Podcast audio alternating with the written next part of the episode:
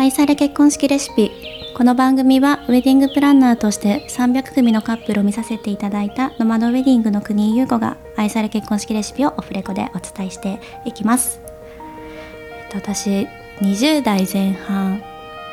10年前20代前半中旬忘れちゃったんですけど以前にあの知り合った方であのすごいお仕事をされている方だったんですけどその人があの幅広い事業といいますかいろんなことを手がけていてそんな人いるんだってちょっと感銘を受けた人と出会ったことがあるんですけれどもなんかそれまでってあの学生の時も含めてそうなんですけどあの就職したら職業は一つっていうふうに思ってたんですよ。何ななんかなんて言うんでしょう分かりやすく言うと何々屋さんになるとかなんかそこの会社の何をしているとかそういった形で職業って一つ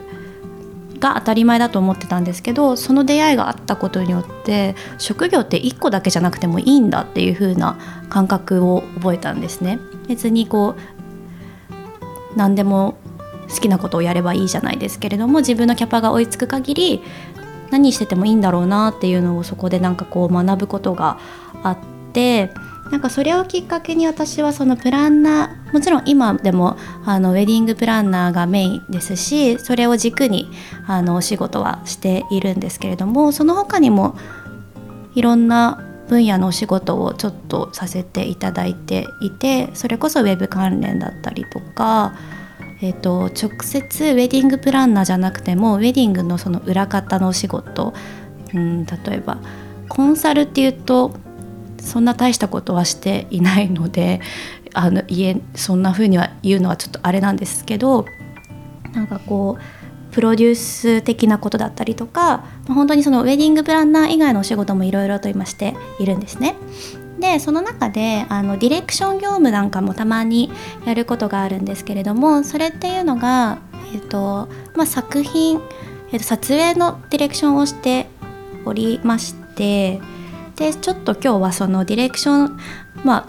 ウェディングプランナーとはちょっとずれるんですけどそのディレクションのお話もしてみようかなっていうふうに思っています。で私のインスタグラムを見ている方だとたまにその様子を上げているのでこの人は一体何をやっているんだろうってもしかしたら思っている方もいらっしゃると思うんですけれども、えっと、何をしているかちょっとお話ししようかなと思います。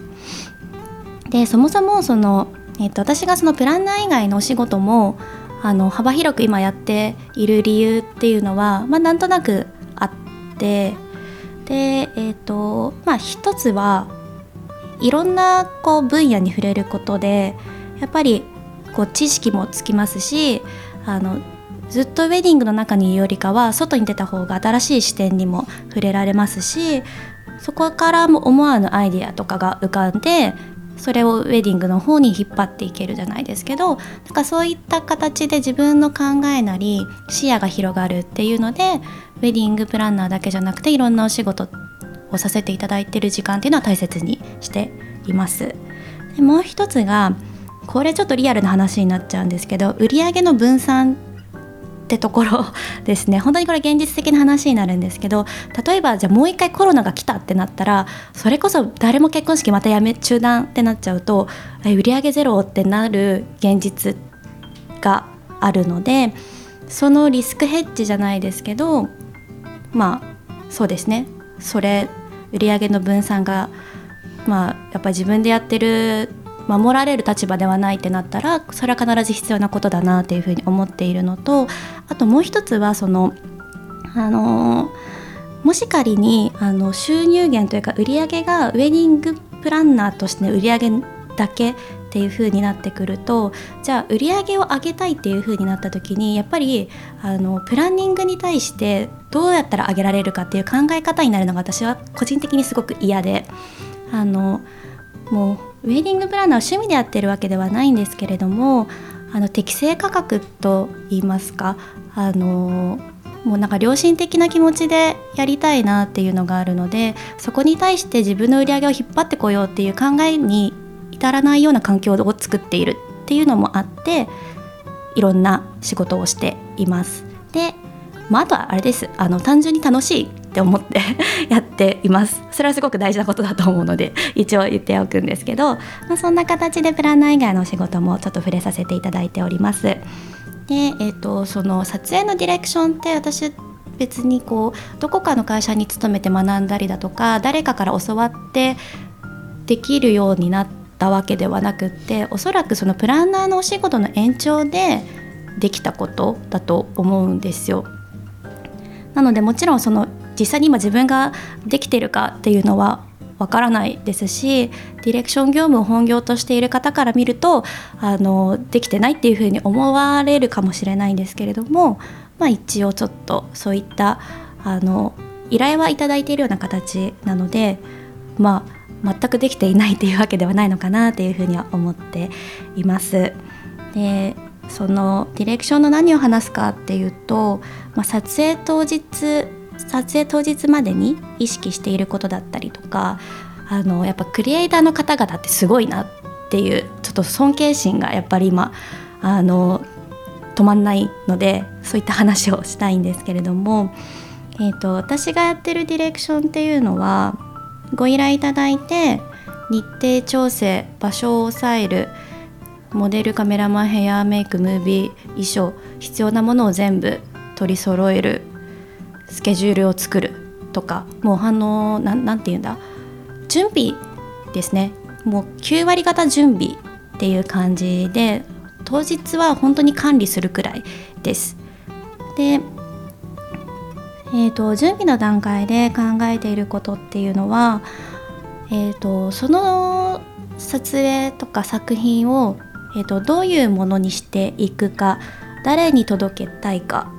見た人がどう受け取るかっていうようなところを想像して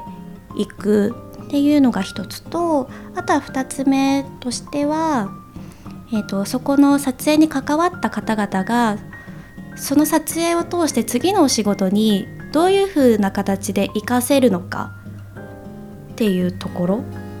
ちょっと難しいんですけれどもあのお仕事がその単体1個で終了するっていうのがちょっと寂しいなっていうふうに思うのでなんかこれをきっかけにその人のお仕事の幅が広がってくれたらいいなっていうような気持ちであのやっています。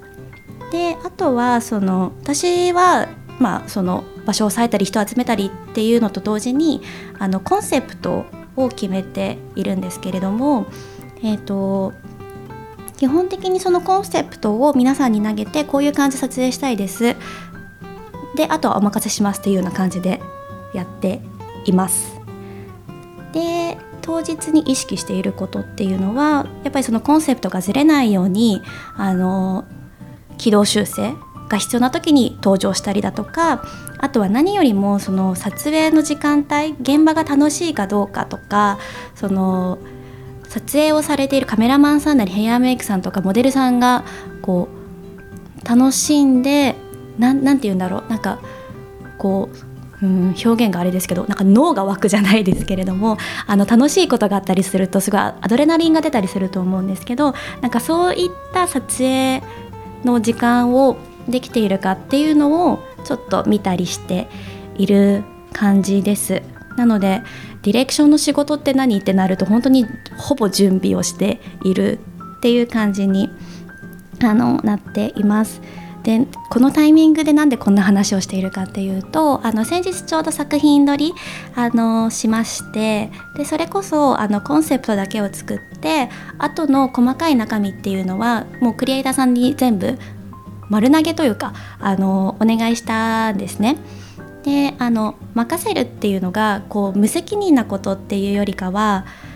その方々が必ずいいものを作ってくださるっていうのが分かっているのでなんかその素人の私がああだこうだっていうふうに言うよりかは最終的なゴールだけを示してであとはその方が最大限の、あのクリエイティブなものを作れるようにサポートをするのが私の立場なのかなっていうふうに捉えているのでなので基本的に任せてるっていうような、はい、感じでした。で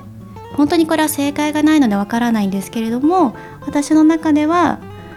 やっぱりそういうふうにした方が自分が想像している以上のものがこう出来上がってくるので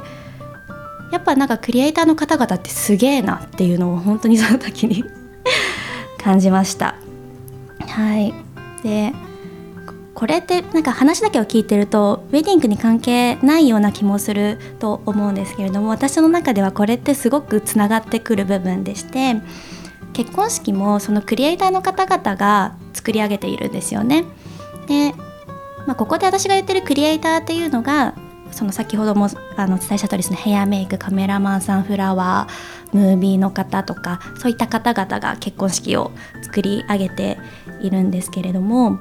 それを人たちをうんとなんなんて言うんだろうきちっと選ぶことがやっぱり大切だなっていうふうに私は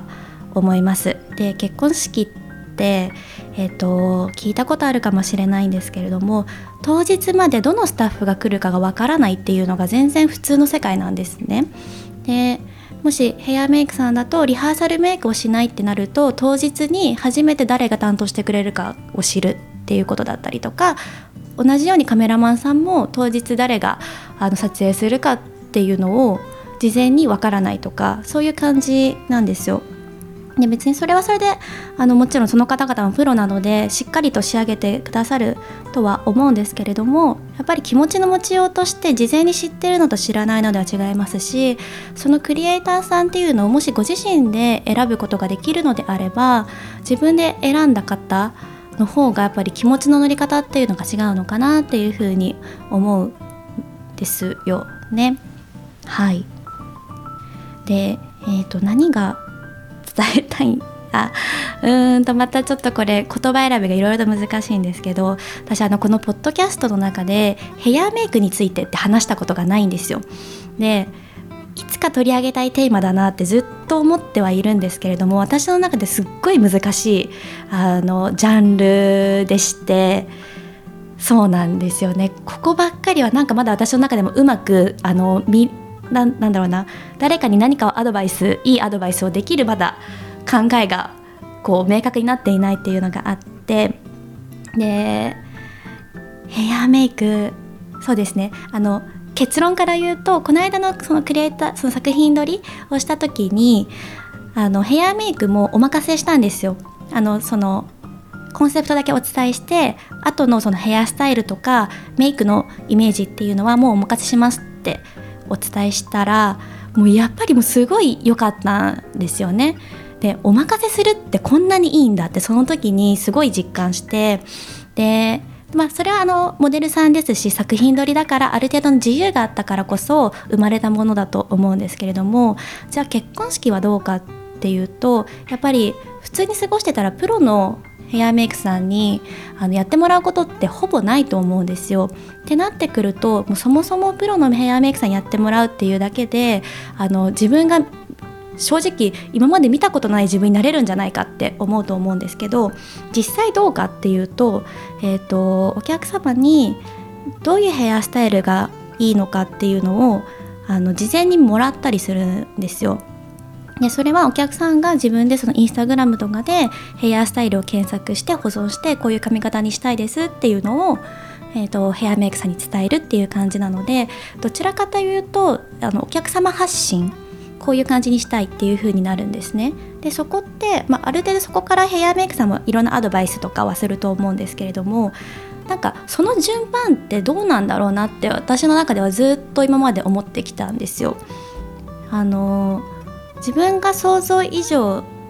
そ自分が想像しているものを超えるっていうのってやっぱり任せることでしか生まれないような気がしていてじゃあ結婚式のヘアメイクはどうかっていうと自分が探してきて選ん選んだものをやってもらうっていう風になるとその自分のもうすでに頭の中にあるものしか出来上がらない。っていうのがま、なんか私難しい話しちゃってるかな。大丈夫かな。っていうのがちょっとあるのでなんかそうなんですよね。そこの難しさっていうのをずっと考えていました。なのでちょっとポッドキャストでそのヘアメイクについての話っていうのがずっとできていないような感じだったんですけどそこのあの作品撮りでもう自由に任せたことによってあ結婚式当日も自分が信頼するヘアメイクさんとかをあの選んで依頼してでリハーサルの時にイメージだけ伝えてでもお任せしますってなった方が自分が思ってた以上のあの自分になれるのかなっていうふうにこの作品撮りを通して感じたことだったんですよね。なのでその作品撮りがどうというよりかはそれを通して感じたことがあったのでちょっとディレクション業務のお話をちょっと今回させていただいたっていうような感じでした。なのであのまあ新郎新婦さんにもしかしたら参考にならない話かもしれないんですけれどもあのやっぱりある程度クリエイターの方っていうのはあの頭の使い方が違うというかやっぱりまあ分かると思うんですけれども例えば分かりやすく言うとあの頭を使うお仕事なのか想像力を働かせるお仕事かっていうのでやっぱ人ってやっぱりいろいろと違ってくると思うのでどっちかっていうとやっぱり想像力を働かせるお仕事をされているのがヘアメイクさんとかカメラマンさんとかなのでそういった方々にはある程度お任せをするっていう風に